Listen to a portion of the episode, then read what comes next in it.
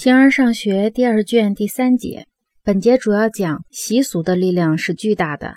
应该学会如何论证每一种事物，不能对一切东西都要求数学的精确性。形而上学第二卷第三节，各种教程只有符合习惯才能被接受，我们按照习惯对言论进行取舍，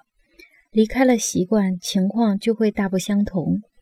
不合习俗的东西难以理喻，而且离奇陌生；合习俗的东西方才可知。法律就显示了习俗的力量是多么巨大。在法律中，由于习惯的力量，传说和幼稚的东西胜过了对他们的认识。有些人如果不用数学的方式和他们对话，他们就不予以接受；另一些人则要求举例说明。还有些人要求援引诗人的话为证，有一些人要求任何东西都得精确，另一些人或者由于跟不上推论的步骤，或者由于其琐屑无味而恼恨精确。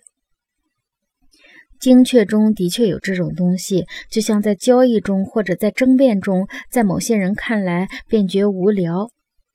所以应该学会如何论证每一件事物。同时，去寻求知识和知识的方式是荒谬的，而且两者都是不易把握的。不能对一切的东西都要求数学的精确性，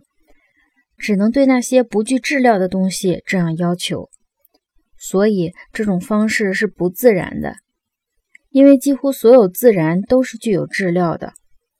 故应首先追问自然是什么。由此才能清楚自然学科的对象是什么，以此对原因和本源的思考属于一门学科还是多门学科，以及对原因和本源的思考属于一门学科还是多门学科。